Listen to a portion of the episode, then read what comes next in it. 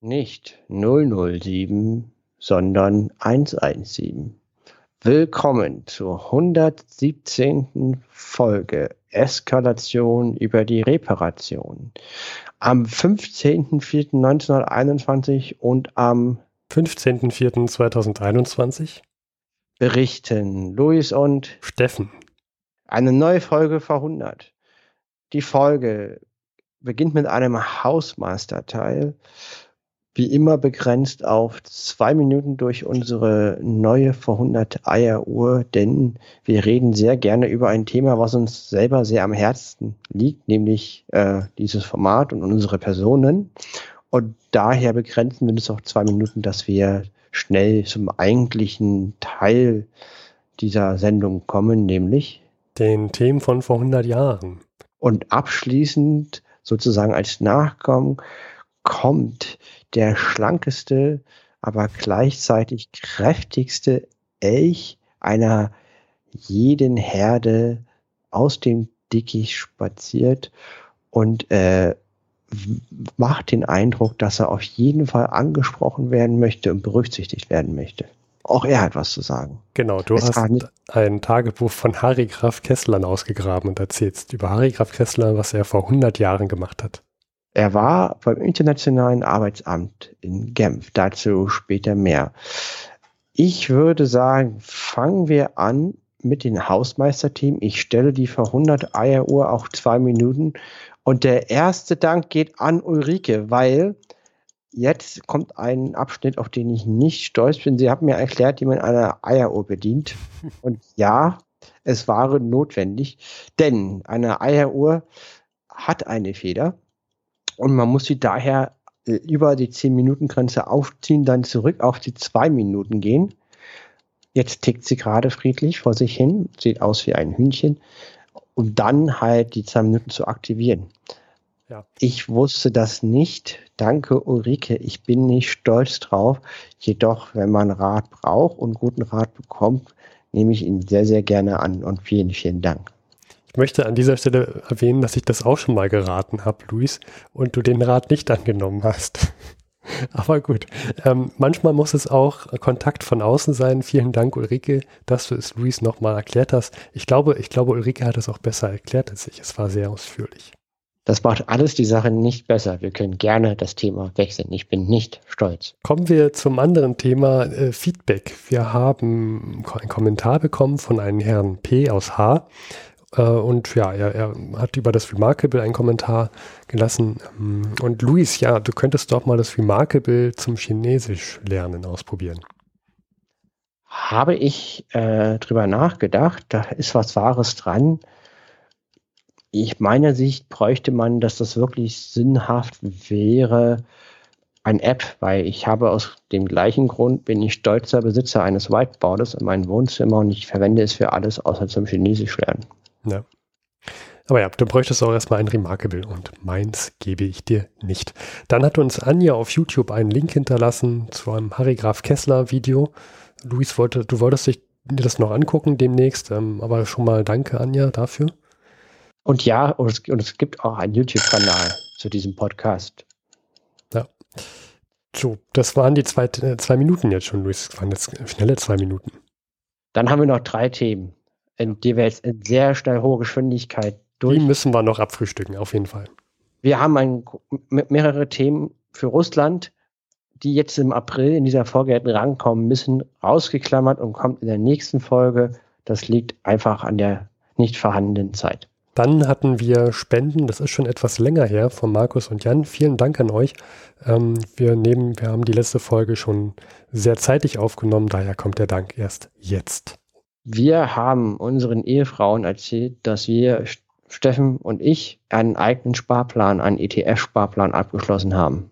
Ja, meine Frau war nicht so begeistert und dachte, ich baue jetzt ein Vermögen mit Luis auf. Meine Frau hat, die, hat sehr, sehr nicht reagiert. Der war das nicht so wichtig. Muss man irgendwie sagen. Genau. Ähm, der Punkt ist, warum wir das machen. Äh, wir haben auch ein Gemeinschaftskonto. Für diesen Podcast. Ja. Und das ist bei einer Direktbank, äh, die kommen direkt und die haben das Modell eines Bezahlkontos eingeführt. Es sei denn, man schließt einen ETF-Sparplan in Höhe der Mindestrate ab. Und das haben wir jetzt gemacht. So. Und das heißt, damit haben wir auch keine Kontogebühren. Genau, jetzt haben wir einen ETF-Sparplan auf einen MSCI ASCWI, einen Sparplan auf dem MSCI mit, einem, mit einer Hochpriorisierung von Schwellenländern, empfohlen von Finanztipp.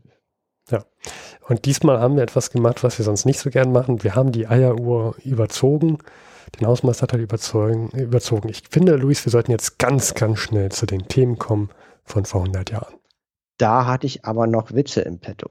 Wir wissen, Gut. Witze von vor 100 Jahren sind besonders, besonders alt und oft nicht nachvollziehbar. Ich fange an. Oder Steffen, ist das okay für dich? Ja, gut, dann, dann fang mit deinen Witzen an. Der Luis hat schon angekündigt, er hat drei Witze. Ich wollte das jetzt gekonnt überspielen, aber gut, dann, dann, Luis, beginne mit deinen drei Witzen von vor 100 Jahren. Nummer eins. Gibt's denn gar kein Mittel gegen Kahlköpfigkeit? Versuchen Sie es doch mal mit einer Perücke. Yum, yum, yum. War die Pointe schon? Gut. War Erster Witz von vor 100 Jahren. Aus der Wiener Bilder, Ausgabe 10.04.1921. Vorschlag. Patient. Donnerwetter. 50 Mark für einen Zahn ziehen. Sie verdienen Ihr Geld aber schnell. Zahnarzt. Na, wenn Sie wünschen, kann ich es ja auch länger dauern lassen. Ja. Gut, das Schöne, das Schöne an diesem Witz ist, Luis, ich weiß, dass jetzt die Hälfte deiner Witze schon vorbei ist und du nur noch einen hast. Vater. Mein Junge ist ein Windbeutel. Bekannter. Dann geben Sie ihm etwas mehr Schlagsahne.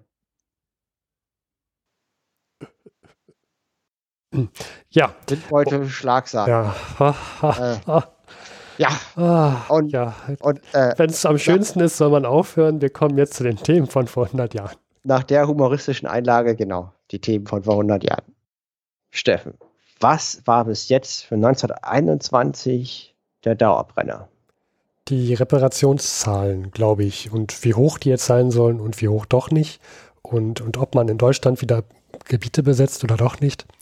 Ja, das ist richtig. Ähm, es liegt halt daran, der Versailler Vertrag, der hat nur festgelegt, dass jetzt 20 Milliarden Goldmark in Sachen Geldleistung sofort zu leisten sind und die Höhe und auch äh, wann und wie und wo für weitere Reparationen äh, gesagt, es wird in der Zukunft geregelt. Ja. Und folgerichtig gab es die Pariser Konferenz ohne Beteiligung des Deutschen Reiches im Januar und da wurde eine gigantische Summe festgelegt. 226 Milliarden Goldmark zu zahlen in 42 Jahresraten. Hm, das ist schon heftig. Ja. Es gab große Proteste, das, wir haben darüber berichtet. Richtig. Es gab auch noch weitere Reparationsforderungen, 12 Prozent des Exportes sind abzugeben, Reduzierung der Armee auf 100.000 beziehungsweise Marine 15.000. Jetzt gibt es die nächste Konferenz und zwar die ist in London.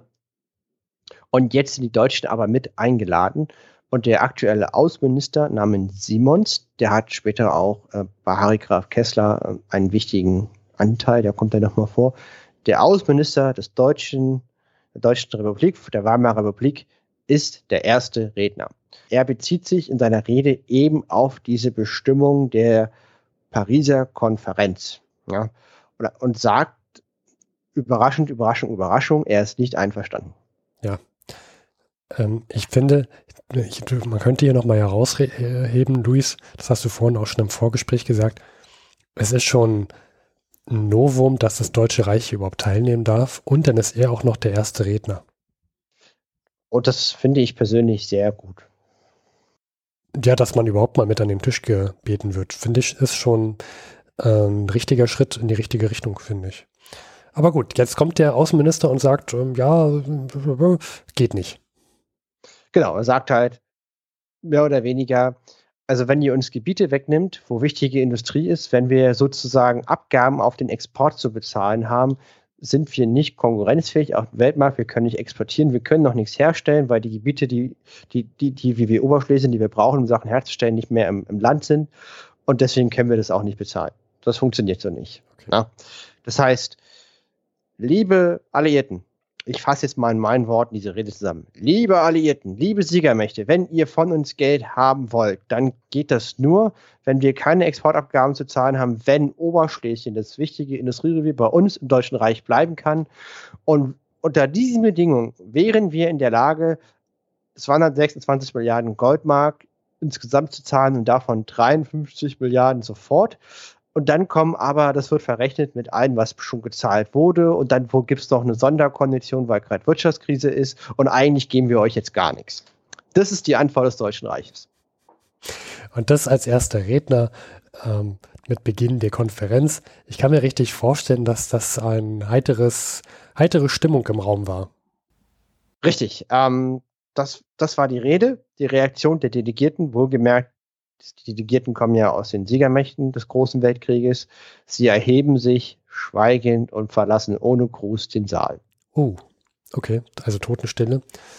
Ja, das hat nicht lang gedauert, bis sie sich wieder in der Wolle haben. Hm. Okay. Gut, da hat es ja richtig viel gebracht, dass man als Deutsches Reich wieder zu einer Konferenz geladen wurde, wenn man dann den Gegenvorschlag macht und erstmal der Verhandlungspartner geschlossen den Raum verlässt. Richtig. Und dann kommt der Chef der britischen Regierung, Lloyd George, am 3.3. zur nächsten Vollversammlung und hält seine Gegenrede. Und er sagt, ich fasse das jetzt, weil das ist etwas relativ trocken und ich fasse das bewusst mit meinen eigenen Worten zusammen und hoffe, dass das dadurch ähm, etwas ähm, nachvollziehbar, also verständlicher, spannender rüber, also erzählt wird. Lloyd George sagt, das ist inakzeptabel, der Gegenvorschlag des Deutschen Reiches.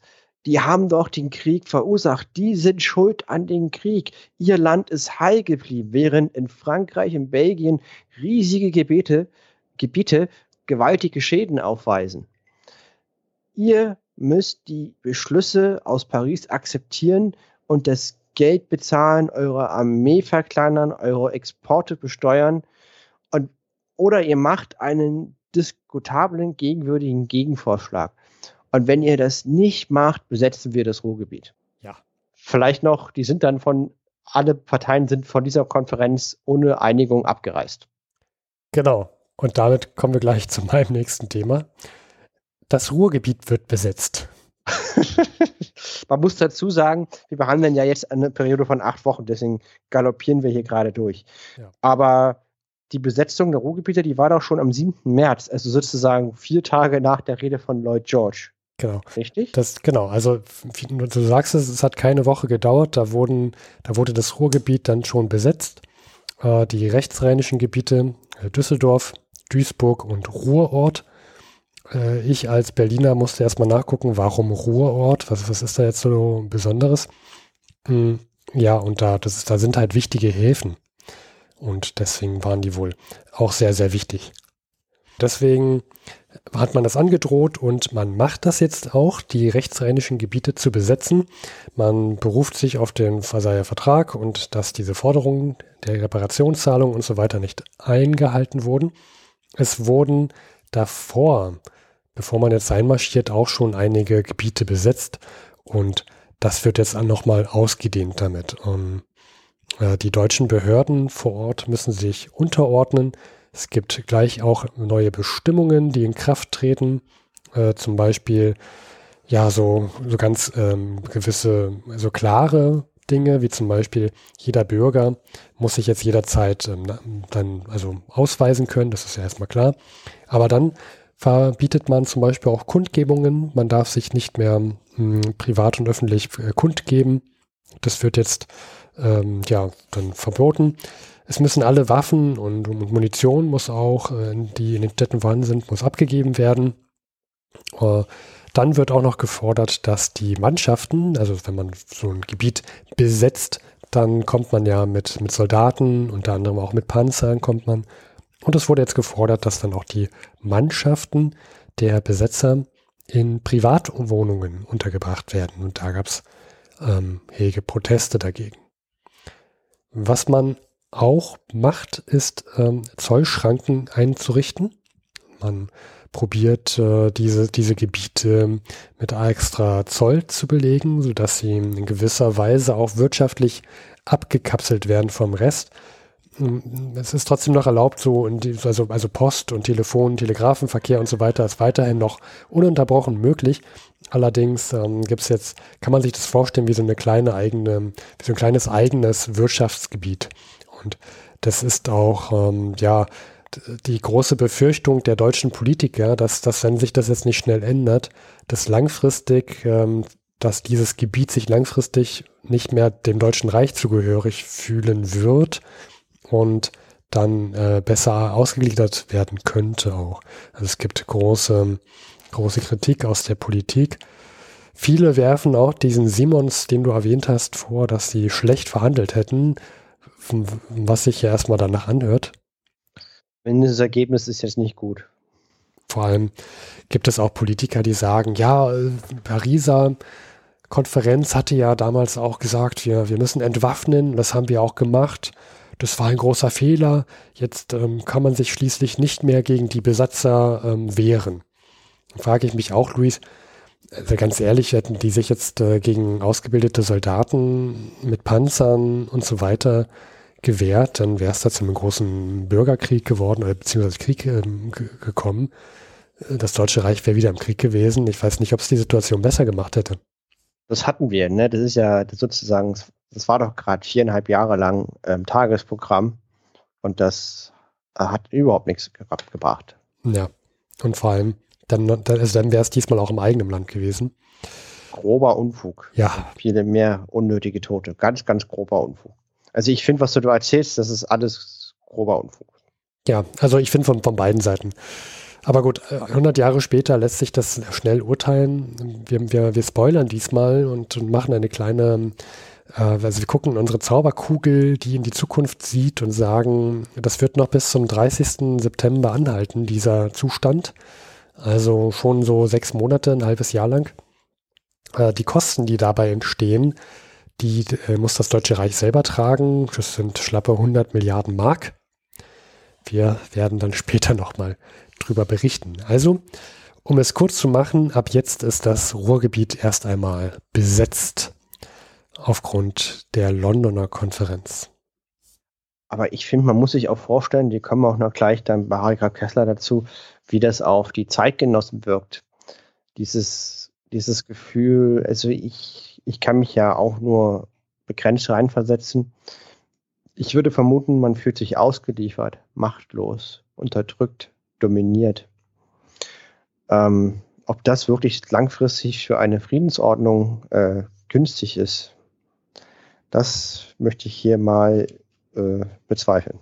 Ja, zumal du, wenn du da Einwohner bist und siehst, dass deine Stadt besetzt wird, nicht nur mit Soldaten, sondern auch mit Panzern, das sind wahrscheinlich auch Dinge, die du selber, wenn du nicht im Krieg mit, also gedient hast, hast du diese Panzer wahrscheinlich nie gesehen. Höchstens mal von Fotografien. Und jetzt kommt da so ein riesiges Blech, äh, ja, so ein Blechkoloss auf dich zu und besetzt in der Straße, in der du eigentlich wohnst, die Gegend. Ähm, ich kann mir schon vorstellen, dass man da erstmal sehr, sehr skeptisch ist als Einwohner. Sich ausgeliefert fühlt, ja, so wie du sagst, ja. Und, und auch nicht besonders versöhnlich bestimmt ist. Ähm, ja, grober Unfug. Ja.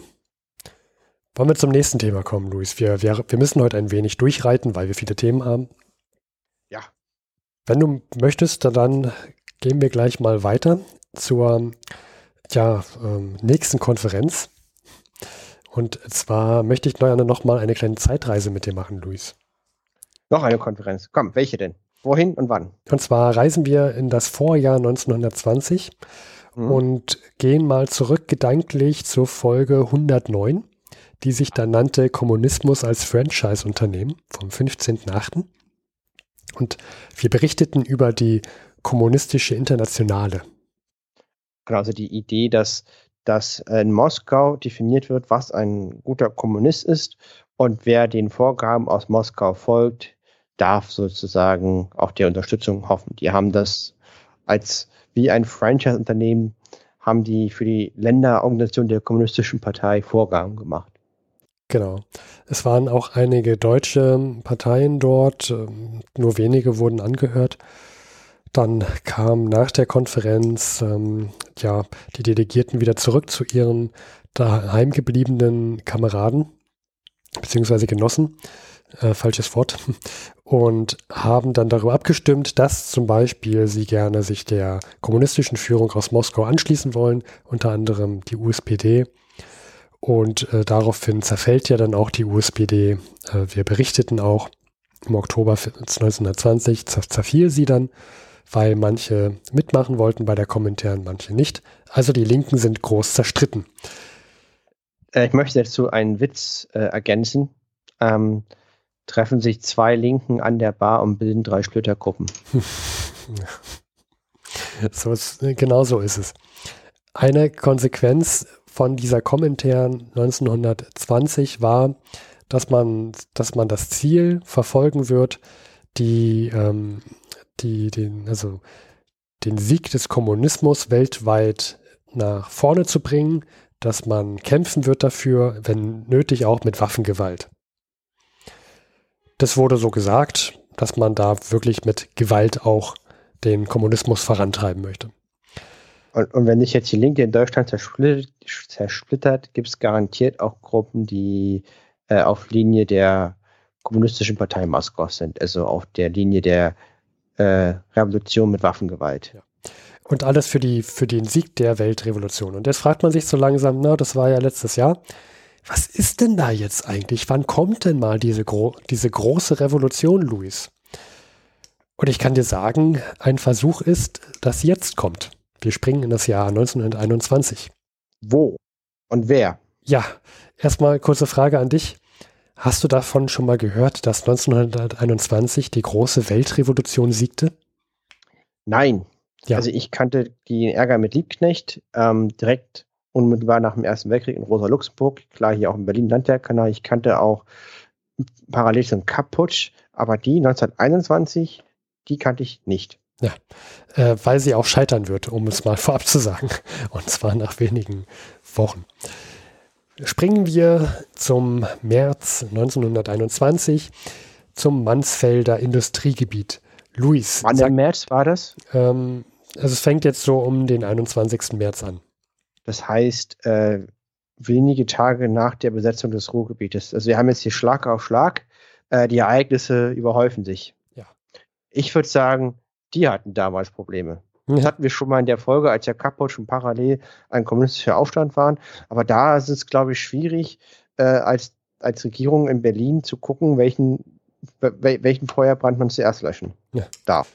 Und, und Luis, man fängt jetzt an, also man sucht sich einen Platz aus, wo könnte denn jetzt diese Revolution anfangen? Ähm, es werden noch aus Moskau ähm, ja, Leute entsendet nach Deutschland, die das vorantreiben sollen.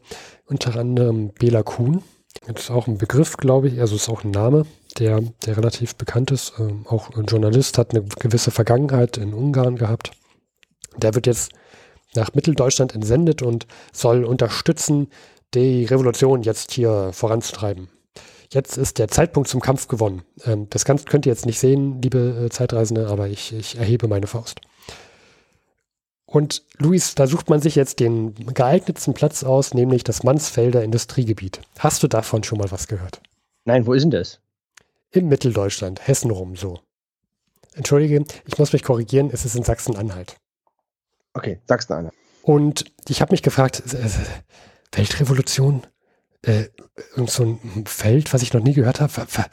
Warum denn da? Verdammte Sachsen-Anhalt. Äh, Sachsen-Anhalt passiert jetzt nicht jedes Jahr etwas von weltgeschichtlicher Bedeutung, um es positiv zu formulieren. Ja, aber der, ähm, ja, also der Knackpunkt ist, es soll nicht nur dort passieren, aber dort äh, hofft man, dass da die meiste Unterstützung ist, weil es ein Industriegebiet ist. Und wo ein Industriegebiet ist, da sind auch viele Industriearbeiter. Und wo Industrie und Arbeiter sind vor 100 Jahren, da sind auch viele äh, naja, die mit den Arbeitsbedingungen unzufrieden sind, vielleicht auch politisch unentschlossene sind. Und man erhofft sich einfach, dadurch, dass in diesem Gebiet die linke, ja, die linken Parteien eine hohe Zustimmung haben und es auch, man schätzt, zwei bis drei Millionen politisch Unentschlossene gibt, dass man die mitziehen kann, dass die mitmachen bei dem Vorhaben. Also man sucht sich dieses Gebiet aus, weil dort viele Anhänger sind. Also der zündende Funke für den gleichen Brand. Genau. Und zeitgleich möchte man auch in Hamburg und im Ruhrgebiet auch machen, auch mitmachen. Äh, klappt eher so mäßig. Und es kommt leider auch dazu, dass die, die Regierung, die an der Spitze sitzt, die riecht den Ärger schon. Die merkt da, da ist was im Busch. Da irgendwas stimmt da nicht und entsendet in das Gebiet schon mal erste, erste Truppen, verstärkt Polizei dort auch und jetzt, jetzt fragt sich die, die KPD, ja, was machen wir jetzt? Eigentlich wollten wir erst alle zeitgleich später an, angreifen und anfangen. Jetzt, jetzt kommt ja, kommt ja aber die Gruppen, äh, Truppenstärke, die aufgestockt wird. Dann, dann lass uns doch lieber jetzt anfangen, als dann zum geplanten Zeitpunkt. Okay. Ja, äh, ist ein Fehler. Die, denn es stellt sich heraus, die Führung ist schlecht im Führen ähm, kann die Situation überhaupt nicht gut unter Kontrolle bringen. Es kommt dann zwar zu dem, zu dem Generalstreik und es gibt auch sehr viele Arbeiter, die zu den Waffen greifen. Allerdings kommen die, können die sich nicht ganz so gut organisieren und man probiert das so ein bisschen zu überspielen, indem man mit ordentlicher, ähm, übertriebener Brutalität hier vorgeht. Ähm, es gibt dann auch in anderen Städten Bombenattentate, die geplant werden. Dresden, Leipzig. In Berlin an der Siegessäule wird auch ein Bombenattentat vorgenommen. Es wird ein Zug entgleist zwischen Leipzig und Halle. Also linker Terrorismus. Mhm. Und es, es, gibt auch äh, sehr viele äh, blutige Gefechte, die sich allerdings eher auf einzelne Gebiete konzentrieren. Die, Sie merken schnell, die breite Unterstützung fehlt hier. Äh, am Ende also wir, wir reden davon, das Ende ist dann, dann so um, um den zweiten, vierten herum. Am Ende ähm, gibt es so 3000 Arbeiter, die sich in, einem, in einer Chemiefabrik absetzen und sich da verbarrikadieren. Die Polizei hat das umzingelt, traut sich nicht ganz zu, zu schießen und zu feuern, weil sie Angst haben, naja, so eine Chemiefabrik, da sollten wir vielleicht nicht mit scharfer Munition reinschießen. Also sie haben so ein bisschen Angst, dass es da Explosionen geben könnte, zu Recht wahrscheinlich. Die Arbeiter halten eine Woche durch und ähm, geben dann auch irgendwann auf. Auch in Hamburg und im Ruhrgebiet gibt es nicht so wirklich ähm, erfolgreichen, erfolgreiche Durchaktionen, Durchbrüche, sodass ja äh, nach wenigen Wochen, also vom 21.03. bis 2.04., das hier auch zu Ende ist. Das klingt ja erstmal nicht so nach, als ob das so große Konsequenzen gehabt hätte. Man, man muss allerdings schon sagen, auf beiden Seiten gibt es circa 200 Tote, wobei auf den linken Seiten da die Zahl deutlich höher ist, also anteilsmäßig. Und die KPD verliert die Hälfte der Mitglieder da durch diese Aktion. 200.000 treten aus der Partei aus. Unfähigkeit ist eine sehr hohe Motivation, den Rücken zu drehen. Ja. Also gescheitert, würde ich sagen es gibt, es gibt Vermutungen, dass man auch nicht glaubte, dass hier jetzt die, die Revolution im Deutschen Reich anfangen, also siegen wird. Man wollte eher die, die Regierung schwächen. Man kann aber sagen, das ist deutlich gescheitert. Äh, die KPD hat sich hier mehr als selber geschwächt. Wenn sie die Hälfte der Mitglieder, 200.000 Mitglieder ver, verliert, das ist ein Armutszeugnis für die damalige Führung gewesen. Das hört sich auch nicht danach, dass sie verantwortungsvoll ähm, also das ist einfach Terrorismus. Ja. Und ja. gehört als solcher sind das Verbrecher. Ja. Man, egal ob man linke oder rechte Politik bevorzugt, das mit den Methoden ist illegal. Ja. Grober Unfug. Genau, und so viel, also so viel zu der proletarischen Revolution, die in Mitteldeutschland probiert wurde, allerdings scheitert. Richtig. Und zeitgleich, also am gleichen Tag, ähm, ist auch eine erfolgreiche Meldung im Buch, dass diese Verringerung des Millionenheers aus dem Ersten Weltkrieges auf eine Rumpfarmee von 100.000 Mann plus 15.000 für die Marine ähm, erfolgreich umgesetzt wurde, unter Kontrolle einer Kommission der Siegermächte. Mhm. Auch mhm. das ist kein einfaches Unterfangen. Ähm, gerade mit der langen militärischen Geschichte des Deutschen Reiches, mit dem auch einfach, wie viele Leute da sozusagen vor dem Nix stehen, ihre gesamte Existenz und wie sie sich selber definieren, sozusagen die Armee ihnen fehlt. Das passiert auch noch im Hintergrund der Besetzung des Ruhrgebietes dieser Organisation diese Verringerung des Heeres. Ja, da gab es große Proteste auch. Schon in den letzten Folgen haben wir darüber berichtet. Ja. Verstärkt auch dieses Gefühl des, Ausge des Ausgeliefertsein. Wichtige Schlüsseltechnologien dürfen im Deutschen Reich äh, nicht mehr äh, zum Einsatz kommen oder Besitz werden seitens der Armee. Das sind Panzer und Flugzeuge und U-Boote, sodass das Ziel ist, dass das Deutsche Reich keine Gefahr mehr ist aus Sicht der Siegermächte militärisch. Würde ich sagen, Steffen, wollen wir zum Ausland kommen? Ja, also ich hätte noch zwei Themen, aber ja. du kannst auch gern ausklingen lassen mit deinem Thema, wenn du möchtest. Ich hätte noch eine kleine Meldung zu Polen. Wir hatten über Polen berichtet. Polen war im Krieg mit Russland und hat am Anfang direkt am Ersten Weltkrieg umfangreiche Niederlagen hinnehmen müssen. Und dann kam es zu diesem Wunder an der Weichsel und dem ersten Präsident Josef Pilsudski, wo ja Harry Graf Kessler große Aktien hatte, dass der aus dem Deutschen Reich nach Polen kam. Unter seiner Führung ist es Polen gelungen, vor Warschau eine entscheidende Wende zu erlangen. Das war der Gründungsbeschluss des polnischen Staates. Und wir haben jetzt im März eine demokratische Verfassung für Polen und auch einen Friedensvertrag zwischen Polen und Sowjetrussland. Und Polen als Staat, historisch ist es sehr, sehr schwer, da eine, ein, ein Gebiet äh, festzulegen. Da hat natürlich Polen eine sehr, sehr andere Sicht als, als ihre Nachbarstaaten, was jetzt Polen ist und was nicht.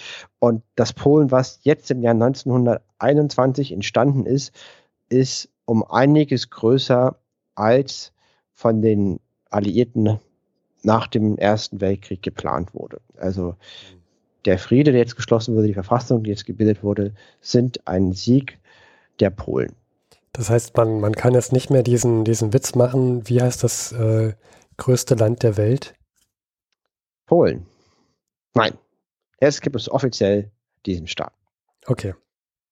Gut. Ähm, Willst du den Witz noch zu Ende erzählen? Warum ist es Polen gewesen?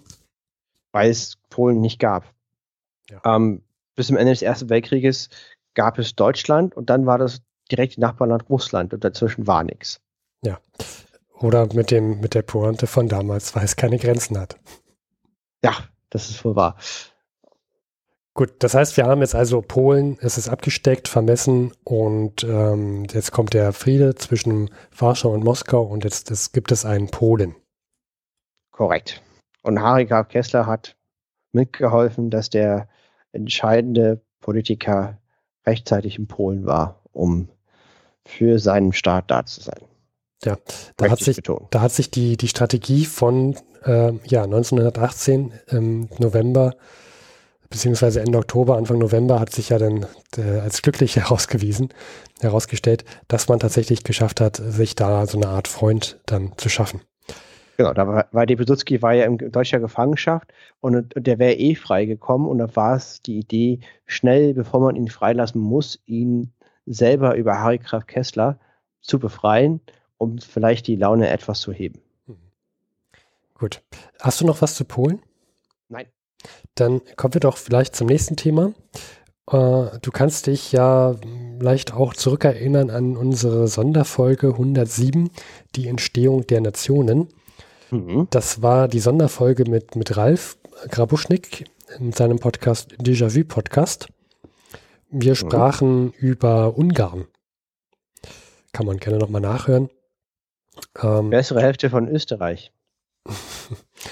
Und wir sprachen darüber, wie, wie Ungarn und Österreich sich ungefähr trennten. Und äh, dazu möchte ich gerne noch mal eine kurze Zusammenfassung machen, was eigentlich 1918 mit dem Kaiser damals passierte. Und zwar nicht dem, den deutschen Kaiser, sondern den österreichischen Kaiser beziehungsweise König von Ungarn. Denn das war Kaiser Karl I., also Kaiser von Österreich und König von Ungarn. Ähm, komischerweise ist es da Karl IV der verschwindet ja 1918, als der, der Krieg vorbei ist, aus Österreich, dankt ab, geht später in die Schweiz. Und ganz wichtig jetzt für die folgenden Minuten, bei seiner Abdenk Abdankung hat er eine, ja, eine ganz spitzfindige Formulierung für seine Abdankungsrede bzw. seinen Brief vom, ähm, vorgegeben. Und zwar hat er das so formuliert, dass er von der Regierung abdankt, aber nicht vom Thron. Er dachte sich so, ich gehe nun mal vorübergehend weg, verzichte auf die Regierung und komme später wieder, weil ich mich ja nochmal auf meinen Thron setzen muss. Also, Ein Schlawiner. Ja. Und ja, das war, das war im November 1918. Dann ähm, kommt, wie gesagt, in Ungarn, der Horthy übernimmt dann in Ungarn provisorisch auch als Staatsoberhaupt. Wir berichteten in dieser Sonderfolge davon. Äh, und ja, jetzt springen wir mal in das Jahr 1921 zurück. Auch Vielleicht wieder in dem März. Kurze Anmerkung, das rhetorisch so geschickt, wie wenn ich äh, dir mein Portemonnaie gebe und sage, ich gebe dir nur mein Portemonnaie. Ich sage nicht, dass ich auch das Geld da drin meinen Anspruch äh, abgebe. Genau, so ist es. Nur auf meinem Portemonnaie. Und drei Jahre später komme ich, wo ist denn das Geld in dem Portemonnaie wieder? Ein Schlawiner, ein Schlawiner, ein Schlawiner, der Karl. Und jetzt, genau, genau das passiert auch. Der, also der, der Karl der Vierte, also König Karl der Vierte, was derselbe ist wie Kaiser Karl der Erste von Österreich, äh, kommt jetzt zurück von der Schweiz nach Ungarn. Äh, Ende März passiert das. Er kommt zusammen mit seiner Frau Zita und will jetzt seinen Thron zurück. Denn, und haben wir so ein kleines Bild auch im, im Chronikbuch. Er, er geht zusammen über die Grenze mit einigen seiner damaligen Generäle, also auch mit Militär, und die tragen auch das, die Militärsuniform ähm, von Österreich-Ungarn, äh, damals also K&K-Armee ähm, des Ersten Weltkrieges. Das ist schon mal ein Zeichen, dass sich hier nichts geändert hat. Der, der König ist König und kommt jetzt hier mal ähm, nicht auf Staatsbesuch, sondern kommt, um seinen Thron einzunehmen. Als König, obwohl er eigentlich Kaiser war. Ja, König von Ungarn. Ne? Er, er, geht nach Ungarn. Das K und K, Kaiser genau, und König. Genau. Er geht jetzt also nicht nach Österreich, sondern er geht nach Ungarn und will dort seinen Thron zurück. Und wir erwähnten es schon, dort sitzt Horthy. Horthy ist das damalige Staatsoberhaupt. Ähm, der, der lässt ihn kommen, unterhält sich ein wenig mit ihm und ja, sagt so nach einer Woche, jetzt ganz ehrlich, ähm, geh mal wieder zurück, wo du herkommst. Und der Kaiser muss sich auch einsehen, ja, ähm, ich, ich habe ja keine, keine richtige Macht mehr. Irgendwie haben die Leute auch gar keine Lust mehr auf mich. Mm, ich probier's, habe es probiert, ich, ich gehe jetzt doch wieder zurück. Äh, es entstehen so einige Karikaturen über ihn und diese Aktion auch. Es wird sich ein wenig lustig gemacht über ihn. Er wird es später, im Oktober, so viel können wir schon wieder mal aus unserer Glaskugel sagen, die in der Zukunft sieht. Er wird es später nochmal probieren äh, er wird, wird sogar versuchen, sich das mit Gewalt, sich mit Gewalt durchzusetzen, äh, verbarrikadiert sich ein wenig im Gebirge, sieht dann aber ein, dass, wenn er jetzt hier so weitermacht, es zum Bürgerkrieg kommen wird. Und das möchte er nicht und geht dann freiwillig wieder zurück und gibt auf. Äh, die Entente, die, die sieht das alles nicht so sehr gerne dass jemand sich da, der im Ersten Weltkrieg ähm, Gegner war, zurückbegebt und seinen Thron wieder haben möchte und, und sagt dann, also ähm, Karl, hör mal zu jetzt hier. Äh, war ja alles schön und gut. Wir verstehen ja auch, dass du da jetzt deinen Thron wieder haben willst, aber ähm, das lässt dir jetzt mal. Wir, wir schicken dich mal ins Exil. Und äh, hier ist in Madeira, ist so ein schöner, schöner Ort, da kannst du dich wieder niederlassen. Und so wird er gezwungen, 1921 nach Madeira ins Exil zu gehen. Und zeitgleich gibt es in Ungarn die Leute so um Horthy herum, die denken sich, hm, also ganz ehrlich, die, dieser, dieser, die, dieses Adelsgeschlecht da, ja, das, das, das wird jetzt schon ein bisschen nervig, dass der jetzt hier immer wieder kommt, zweimal im Jahr 1921. Wer weiß, ob der im Exil bleibt. Wir müssen da jetzt mal was machen dagegen. Und äh, so kommt es zu diesen, hast du schon mal was gehört von dem Detronisationsgesetz? Nein, nee. aber ich vermute, der Name ist Programm. Genau, es wird gesagt, dass die Habsburger damit endgültig abgesetzt sind. Das wird so festgelegt und es wird gesagt, dass falls es doch mal in Zukunft ein Königsgeschlecht geben soll und ein Königsgeschlecht gewählt werden soll, dann, dann dürfen die Habsburger nicht zur Wahl stehen. Die sind ausgeschlossen. da ich, das habe ich mir so ein bisschen auf der Zunge zergehen lassen und da, da frage ich mich, Luis, diese, dieses ganze Adelsgeschlecht so in Europa, sind die nicht alle irgendwie miteinander verwandt? Also ich kann mir gar nicht vorstellen, dass irgendeiner von den, äh, vom derzeitigen, also sagen wir mal, es gibt ja nicht mehr viele Monarchien, aber die, die noch da sind, die sind ja, doch bestimmt alle irgendwie über 15. Grades dessen Katze Mitbewohner verwandt und das war irgendwie doch ein Habsburger oder so.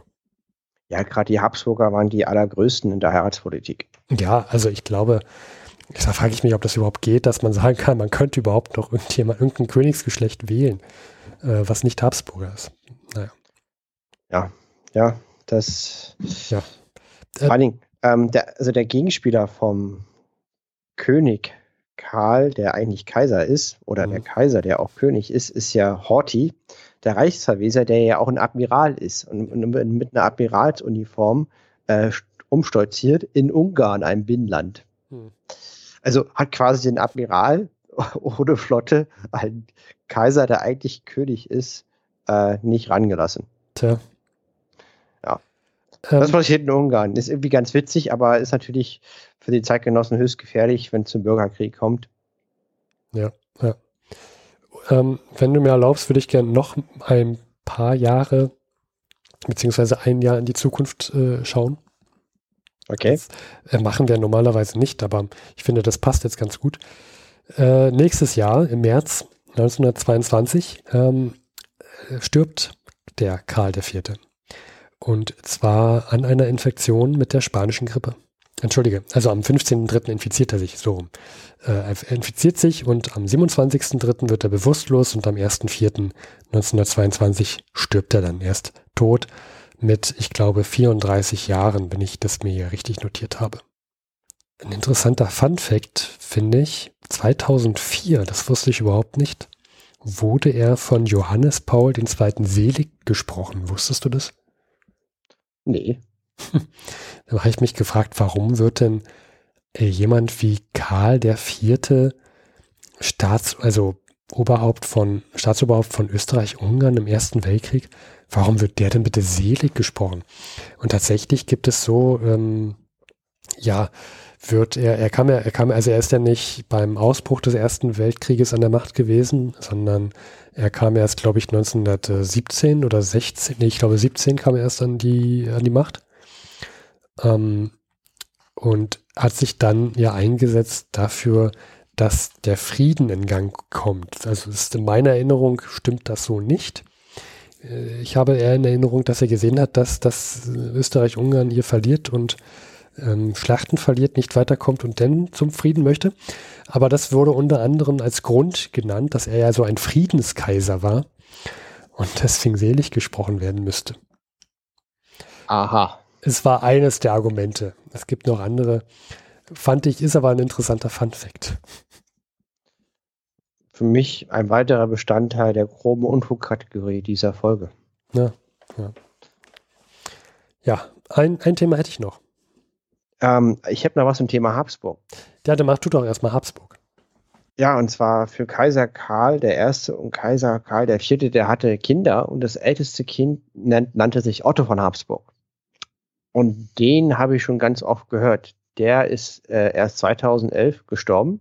Der wurde sehr, sehr alt, Jahrgang 1912, 2011 gestorben, 99 Jahre alt, war jahrelang Mitglied im Europäischen Parlament und gro äh, großer Anhänger Europas und hat ähm, beim Fall des Eisernen Vorhangs äh, persönlichen Beitrag äh, geleistet, äh, sozusagen über den Block hinüber. Er kann natürlich auch, ähm, er konnte ganz, ganz viele Sprachen, weil er ja ausgebildet wurde als äh, Kaiser und König und hat da viel beigetragen. Und den, von dem habe ich schon ein paar Mal gehört. Und das ganz, ganz spannendes Leben, weil da hatte ewig keinen Reisepass, ähm, weil er in Österreich und in Deutschland keinen Pass haben konnte. Und ja, sehr, sehr spannender Mensch, Otto von Habsburg. Ja, also die, die, die Frau von dem Kaiser Karl I., beziehungsweise Karl IV., ähm, die ist auch relativ alt geworden und erst relativ spät gestorben. Also die, das war die, ich habe ja auch den richtigen langen Namen, glaube ich, Zita Maria Delle Grazie Habsburg Lothringen geboren von Bourbon Parma. Äh, 1892 geboren und erst 1889 gestorben. Also die lebte noch deutlich länger ähm, als dann ihr, ihr verstorbener Gatte. Ja, also Habsburger sind eine sehr, sehr interessante Familie. Hm. Ja. Gut. Ich würde gerne zum letzten Thema kommen. Danach können wir uns anhören, was die alte Eule Harry Graf Kessler so sagt. So einiges, kann ich jetzt schon sagen. Uh. Und zwar hatten wir das letztes Jahr, Luis, dass die das zum ersten Mal nach dem, nach dem Olympischen Spiel, äh, dass zum ersten Mal nach dem Ersten Weltkrieg die Olympischen Spiele stattfanden. Ohne Deutschland, weil Deutschland war ja böse. Und in Antwerpen in Belgien ist auch, Belgien war auch nicht zufällig gewählt. Ja, um zu zeigen, dass das hier, dass das hier ganz besondere Spiele sind, nämlich die nach dem Ersten Weltkrieg. Aber jetzt habe ich es gerade gesagt, das Deutsche Reich war nicht dabei. Weißt du, wer bei den Olympischen Spielen auch nicht dabei war? Kleine ähm, Einbeinige mit Holzfuß? Wahrscheinlich. Ähm, aber wer auch nicht dabei war, halt unter den Sportlern, waren Sportlerinnen. Es gab keine Frauenbeteiligung bei den Olympischen Spielen und das gab äh, große Proteste damals. Aber zu Recht. Ja, also zu Recht, dass es Proteste gab. Ja. Und deswegen hat man sich gedacht, na ja, wenn sich der IOC weigert, Frauen zuzulassen, dann äh, gründen wir den FSFI in Paris, also Fédération Sportive Féminine Internationale. Ähm, also wieder eine internationale, Luis. Mhm. Und die hat dann ähm, beschlossen, dass man 1921 auch eine Olympiade veranstaltet, also ein Jahr nach den Olympischen Spielen. Und das ist aber eine Olympiade, wo die Männer nicht mitmachen dürfen, weil es eine Frauenolympiade sein wird in Monte Carlo. Äh, Sehr schöne Geschichte. Ja, Teilnehmen, Teilnehmer waren unter anderem Großbritannien, USA, Schweiz, Frankreich. Weißt du, wer wieder nicht dabei war? Deutschland? Denn die waren ja böse. Und Deswegen mm. waren die auch nicht mit dabei. Mm. Ja, äh, leider gab es große, großes Aufsehen äh, aufgrund der Sportbekleidung, denn bisher war es tabu, dass man als Frau Sportbekleidung trug, also so kurze Hosen. Das, das, führt, das war großes öffentliches ähm, Ärgernis. Ja, ähm, um es kurz äh, zu erwähnen noch abschließend, das ist auch das Letzte, was ich, das, was ich dazu sagen möchte. Die britischen Frauen waren am siegreichsten, unter anderem Mary Lyons, äh, die, die lief 60 Meter in 8,2 Sekunden, was damaliger Weltrekord war. Ich, also, Hut ab, 60 Meter in 8,2 Sekunden finde ich schon viel. Glückwunsch, Glückwunsch, Glückwunsch. Und ähm, schade, dass sowas überhaupt notwendig ist. Ja, aber es war ein wichtiger Schritt, um die Gleichberechtigung der Frauen auch bei den Olympischen Spielen zu erreichen, dass die dann zumindest teilnehmen können. Auch heute sind wir da, glaube ich, immer noch äh, weit von entfernt, wenn man sich so überlegt. Ich glaube, bei den, ich habe das mitbekommen bei dem, äh, bei den Beachvolleyballerinnen, die, die dürfen ja auch eine, Besti also da regelt man ja die die, die maximale Länge der, der, der ähm, Sportbekleidung. Ja, also sie dürfen ja teilweise keine langen Hosen oder so tragen. Das ist ja richtig festgeschrieben. Das finde ich immer noch sehr fragwürdig. Frage mich, warum muss man sowas festlegen? Ähm, ja. Und äh, wir hatten die Frage beim Pub-Quiz, Steffen. Mhm. Na, vielleicht das Ringen. Ringen gibt es nur für Männer. Also da gibt es, also die, was man damit sagen will. Ringe. Der ja. Putz, ja, also das ist mit dem Ring dann und dann Ton gibt es nur als Männersportler. Der Punkt ist, äh, das ist ein wichtiges, gut, dass sie es gemacht haben. Und wir sind einen langen Weg gegangen. Der Weg ist noch nicht zu Ende. Genau. Und ich glaube, den Weg können wir jetzt weiterverfolgen Richtung Harry Graf Kessler. Luis, was sagt denn die alte Eule der Eulen? Er schart schon mit den Hufen. Es ist die einzig wahre Eule. Der Elch mit Glitzerpuder im Fell. Es ist Harry Graf Kessler. Er sah, kam und schrieb. Er schrieb viel. Wir hatten, das ist der James Bond in der Zeit von vor 100 Jahren. Er hat ein umfangreiches Netzwerk, er schafft es, die richtigen Leute zu kennen, die historisch relevant waren. Er ist an vielen historischen Ereignissen irgendwie beteiligt und wenn nicht, hat er immer eine eigene Meinung. Er ist in seinem eigenen Tagebuch der größte Held. Harry Graf Kessler, der einzig wahre. Genau, du hast sein Tagebuch und, und liest aus seinem Tagebuch regelmäßig. Und was berichtet er jetzt in der letzten Zeit? Genau. Letzte Folge war, hat er ja Albert Einstein getroffen und ist mit ihm zum Internationalen Gewerkschaftsbund nach Amsterdam gefahren. Und da hatten wir aufgehört. Mhm. Und äh, er ist am 15. Februar immer noch in Amsterdam und ist mit Einstein im Rijksmuseum und steht vor Rembrandts Nachtwache. Harry Graf Kessler mit Einstein. Ja, und Einstein gibt sich, lässt sich Tipps geben von, von Harry Graf Kessler zu seiner Realität, zu seiner Theorie. Ja, das hatten wir auch. Ähm, also Einstein war auch sehr begeistert von seinen Ansichten zur Relativitätstheorie und seinen Arbeiten. Laut Harry Graf Kessler, genau. In, in seinem eigenen Tagebuch, möchte genau. ich betonen. Ja. Auf, also ich gebe nur wieder, was hier in dieser Quelle steht. Großartig, ja. Mhm. Ähm, er ist am 16. Februar wieder in Berlin. Was er tut, er schreibt einen Artikel für die Welt am Sonntag mit dem Namen Die rettende Internationale wo er im Wesentlichen sagt, dass mit dem aktuellen Wirtschafts-, der aktuellen Wirtschaftskrise sind die Reparationen nicht leistbar. Ähm, er sagt auch, dass die Erhöhung der Steuern nicht dazu führen, dass mehr Geld reinkommt. Die einzige Möglichkeit, die Staatseinnahmen zu erhöhen, sind Verschuldung und Notenpresse, also Inflation aus seiner Sicht. Hm. Mit anderen, mit anderen Worten, er möchte nicht, dass die Steuern erhoben werden. Sonntag hat er Mittagsfrühstück, den 20. Februar, mit der, der Frau der Französ mit des französischen Botschafters und einem britischen General, wo er theoretisiert, ähm, dass wie immer sehr, sehr geschickt sich bloß nicht festlegen, dass natürlich Deutschland auch ein Interesse hat, Frankreich aufzubauen, weil, um nochmal klar zu machen, Frankreich und Belgien ist zerstört, Deutschland eben nicht. Das sieht natürlich blöd aus nach außen und das ist auch eine der Begründungen, warum Deutschland Reparationen zu leisten hat ähm, und versucht, Kontakte zu knüpfen und äh, einen kleinen Nenner zu finden, um einen Ausgleich zu finden. Halt, das, was er immer tut. Netzwerken, Netzwerken, mhm. Netzwerken, Netzwerken. Ein Profi auf dem Gebiet. Ja. Und diese ganzen Ausführungen wollte ich jetzt äh, ähm, überspringen. Wichtig ist, dass die Gesprächsteilnehmer, zum Beispiel äh, die Frau des französischen Botschafters, ganz begeistert sind von seinen Argumenten. Natürlich, schreibt er wieder. Ja, klar. Ja. Und am Montag dann drauf, den 21. Februar, trifft er sich mit Simmons. Das ist der Außenminister. Ähm, im, im wann? Am Anfang oder Ende Februar? 21. Februar, also noch okay, vor noch. der Konferenz in London, über die wir gesprochen ja, haben. Das ist, ja, das ist ja wichtig, dass es dann noch vor der Londoner ist. Okay.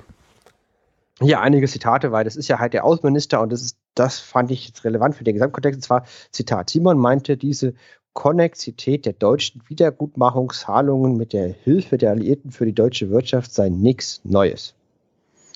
Und das, also da geht es halt darum, dass halt Hände- und Ei-Problem hat. Deutsche Wirtschaft kann nur Reparation leisten, wenn sie auch funktioniert, leistungsfähig ist, wenn ihr irgendwie geholfen wird. Ja. Wenn man ihr alles wegnimmt, dann kann sie auch keine Reparation leisten. Und äh, Simons meinte, das fand ich ganz interessant, ja, das kennt er schon der Gedanke, lieber Harry Graf Kessler, der ist nichts Neues, das war er schon. Ja, man hat ja auch gehört, also man hat schon mitbekommen, dass Siemens, äh, Simons die, die, ja, äh, die Ereignisse gut abgeschätzt hat, ne? Ja, das haben wir auch gesehen. Ja, die Rede war ein Bombenerfolg. Das war top. Bomben, ja. ja. Ähm, mhm. Hier äh, Strategie vom damaligen Außenminister äh, von Deutschland aus Sicht von Harry Graf Kessler, also Simon meinte, Zitat, wir hätten eher ein Interesse, nicht zu schnell mit den Engländern eins zu werden, wenigstens zu warten, bis die Amerikaner mit in die Kombination hineinkämen. Auch würden die Franzosen furchtbar schreien, wenn wir unsere Leistung von Gegenleistungen abhängig machen. Aber ungefähr so denke auch er sich die Verhandlungen in London. Er deutete dann an, dass er deshalb lieber nicht die Sache in der Presse schon jetzt zur Erörterung bringe, da dann eine heftige französische Kampagne dagegen zu erwarten sei. Das, das, also das sagt jetzt Simons. Richtig. Es geht einfach mhm. darum, diese Idee, dass man äh, Reparationen zustimmt, aber Gegenleistung einfordert. Ja. Ist, ich frage mich, frag mich gerade, ob das nicht besser gewesen wäre, er hätte es in der, in der Presse schon mal angesprochen. Ja, er nein, Harry Graf Kessler hat es angesprochen. Ja. Der Welt am Sonntag. Und äh, jetzt redet er halt privat mit diesem Außenminister. Genau, aber meintest du nicht gerade, dass der Außenminister sagte, er möchte so etwas nicht in der Öffentlichkeit besprechen? Richtig, hier geht es auch weiter. Zitat, ich nahm es als meinen Artikel in der WOS, den ich ihm gezeigt habe, morgen nicht zu veröffentlichen. Ah, okay. Du hast völlig recht. Es gab nämlich noch einen Artikel. Harry Graf Kessler schreibt ja noch mehr Zeitungsartikel. Natürlich ist er auch Harry Kessler. Genau. Und jetzt äh, kommt es dazu, dass er fünf Tage später, Ende Februar, nach Genf reist, zum Internationalen Arbeitsamt. Also ich finde das ja großartig. Das, das Internationale Arbeitsamt, okay. Genau, das ist ein Teilbereich des Völkerbundes, da gibt es halt ein Arbeitsamt und er versucht halt dort ähm, für sozusagen Verständnis der Sache Deutschlands in der Reparationsfrage zu werben. Ich finde, das ist übrigens der Folgentitel. Harry Graf Kessler beim Arbeitsamt, beim Internationalen Arbeitsamt. Gut. Mhm. Genau. Und, und zwar, er trifft sich am 26. Februar, ich verkürze jetzt ganz, ganz viel, in Genf, morgens um sechs mit Albert Thomas in seiner Privatwohnung. Telefonnummer 765 nur drei Ziffern. Mhm. Also wer möchte, kann unter 765 äh, Genf anrufen. Dann kommt er nämlich bei Albert Thomas raus. Das ist der Direktor des Internationalen Arbeitsamtes Genf. Aber ich finde den Titel großartig. Ja, aber aber nicht, die, nicht die Nummer vertauschen, bei 567 anrufen. Zitat. Ich legte ihm meinen Standpunkt dar, der auch der Standpunkt der Linkspartei, Linksparteien in Deutschland sei, ehrliche Anerkenntnis der Zahlungspflicht Deutschlands, da Deutschland eigenes wirtschaftliches Interesse habe am Wiederaufbau Frankreichs. Aber Verurteilung der Pariser Beschlüsse weise die Frage, wie Frankreich sein Geld erhalten solle, ganz aus dem Auge ließ. Nach unserer Ansicht sei die Frage, nachdem wir unsere Zahlungspflicht anerkennen, in erster Linie eine wirtschaftliche, die von wirtschaftlichen Sachverständigen untersucht und gelöst werden müsse und nicht eine politische. Mhm. Okay, finde ich auch einen interessanten Punkt, den er da hat. Also, dass diese Bestimmung, das, also das sind ja alles politische Bestimmungen. Auch diese, diese Höhe der Reparationszahlung sind ja, auch dass Deutschland nicht teilnehmen durfte an den Verhandlungen. Das sind ja alles stark politisch motivierte äh, Bestimmungen. Und jetzt kommt ein Harry Graf Kessler und sagt, naja, das ist ja alles schön und gut, aber jetzt muss man das mal unter der wirtschaftlichen Perspektive sehen und analysieren. Ich meine, die, die Eule ist ja schlau. Ja. Der Direktor des Arbeitsamtes, der ist ja eben, der soll sich ja angesprochen fühlen. Der, der, der hat ja in seiner Rolle wirtschaftlichen Sachverstand, zumindest mhm. hat seine Rolle, geht in die Richtung, dass er eben, weil, jetzt kommt der Punkt, das sei eine internationale Frage größten Ausmaßes, an deren Lösung alle Völker ein Interesse und daher, daher ein Recht zur Mitwirkung hätten. Ja, und, geschickt. Und schließlich eine Frage, Zitat, bei der die Interessen der Werktätigen aller Länder unmittelbar in Mitleidenschaft gezogen würde, deren Lösung daher ohne Hinzuziehung legitimierter Vertreter der Arbeiterschaft der ganzen Welt, der internationalen Arbeiterorganisationen undenkbar sei. Deshalb sei er als Direktor des Internationalen Arbeitsamtes und als einer der Hauptfunktionäre des Völkerbundes legitimiert und verpflichtet einzugreifen, ehe es zu spät sei. So, jetzt kommen wir zum nächsten Punkt. Ja.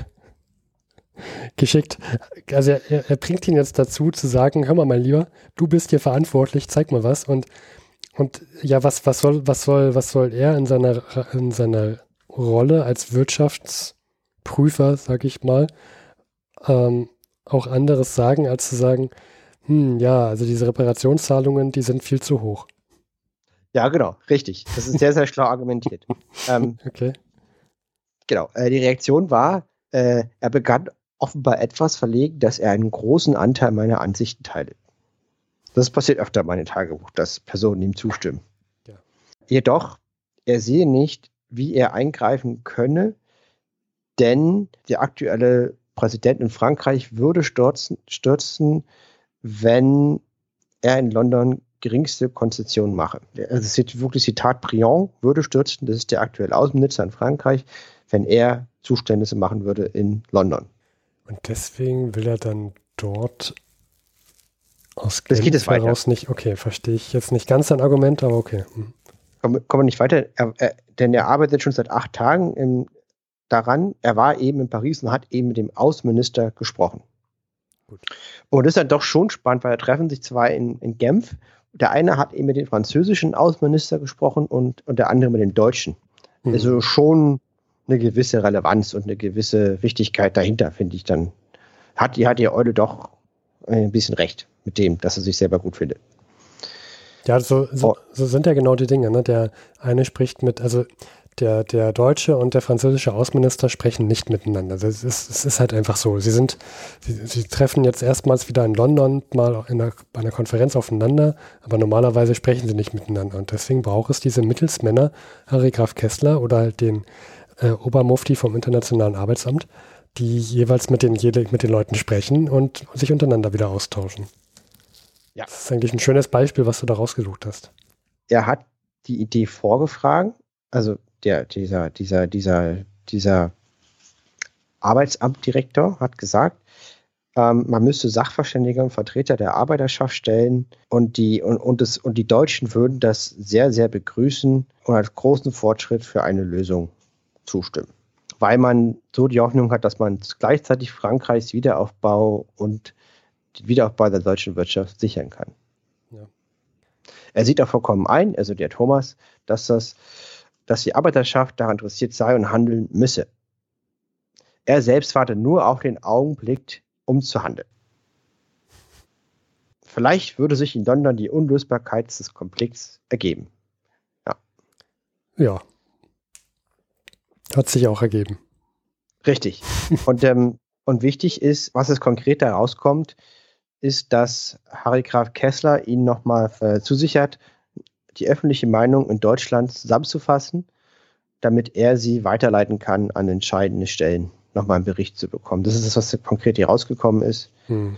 Zum Schluss nochmal, die, die vorletzte Sache ist, ähm, Harry Kessler fasst nochmal das Thomasche Denken zusammen. Also dieses, dieser Direktor des Arbeitsamtes sagt, Nummer eins, Gefühl der Machtlosigkeit. Nummer zwei, Furcht vor dem Sturz Briand, das ist der Außenminister in Frankreich. Nummer drei, Erkenntnis der unzuverlässigen Grundlagen der Pariser Beschlüsse. Nummer vier, Missbrauch gegen die öffentliche Meinung in Deutschland. Nummer fünf, dämmernde Einsicht in die Notwendigkeit, für ihn persönlich und für die Arbeiterschaft einzugreifen. Nummer sechs, große Angst vor diesem Eingreifen, Umsehen nach einer Rückenstärkung. Nummer sieben, Angst auch vor Chaos, der Fochs Einmarsch zur Folge hätte. Gut, Zitat, Harald Fessler, gut, dass ich gleichzeitig auch an Branding schreiben lasse, um vielleicht den Staat Schweden als Bundesmitglied des Völkerbunds mobil zu machen. Gut, dass er das macht. Hat er gut erkannt über sich. Ja, Zitat. Was fehlt ist heute auch bei den Gegnern nicht die Erkenntnis, sondern auch der Mut, die Bereitwilligkeit, ihre Stellung zu opfern, genau wie unseren Staatsmännern von Wilhelm II., von Bethmann, Drei Viertel aller großen Katastrophen, der großen und der kleinen, entspricht aus Feigheit. Die Feigheit ist die subtilste und die tragischste aller menschlichen Eigenschaften. Uiuiui, jetzt wird es aber ganz schön. Und jetzt, jetzt wirft er aber so um sich hier. Ja, jetzt wirft er wieder so um sich. Und die Einträge gehen auch nur bis zum 1. März. Also wir haben nur zwei Wochen abgedeckt von den acht Wochen, über die wir berichten. Im Wesentlichen geht es darum, dass er alle Unterlagen, die er diesem Albert Thomas zugesichert hat, zusammenfasst, diktiert und ihm zuschickt mhm. und er auf das Beste hofft. Gut. Okay, ja, das hat ja dann leider nicht funktioniert. Nein, das war der Verbindungsversuch von Harald Graf Kessler beim Internationalen Arbeitsamt in Genf. Hm. Okay. Ja, aber so schön, viel dazu. Schön, dass du das rausgesucht hast, weil das genau, ja, das ist mit der A spricht nicht mit B, aber beide sprechen irgendwie mit C und D und C und D sprechen miteinander. Also kann man darüber einen Informationsaustausch machen. Ja, das ist sicherlich etwas holprig. Ich finde eine schöne Stelle, wie jetzt versucht wird, die Kommunikation am Laufen zu halten, weil daran hapert es ja offensichtlich. Hm, ja. Okay. Gut, ja, dann sind wir doch hier auch wieder am Ende der Folge. Ja. Und haben wir das, würde ich sagen dann, äh, ja, dann hören wir uns das letzte Mal am 15.05., denn das ist dann wieder die letzte Folge der Staffel. Und Luis, wir können, wie können wir da Zeitreisen bis zu dem Moment? Wir warten. Das war die aktuelle Folge von Verhundert. Alle Töne sind natürlich erzeugt. Es gibt keine künstlichen Farbstoffe, Konservierungsmittel und Geschmacksverstärker, die in der Produktion verwendet wurden. Risiken und Nebenwirkungen, da könnt ihr euch informieren und zwar unter der 030 814 55339. Jedoch gehen wir da nicht selber ran. Hier könnt ihr uns eine Nachricht aus Band sprechen und uns Rückmeldung geben. Denn über Rückmeldung freuen wir uns sehr. Und äh, das könnt ihr, wie gesagt, einmal über die 030 814 55339 tun oder unter info.verhundert.de oder auf Twitter. Spenden sind auch willkommen. Details siehe Webseite von uns verhundert.de. Vielen Dank.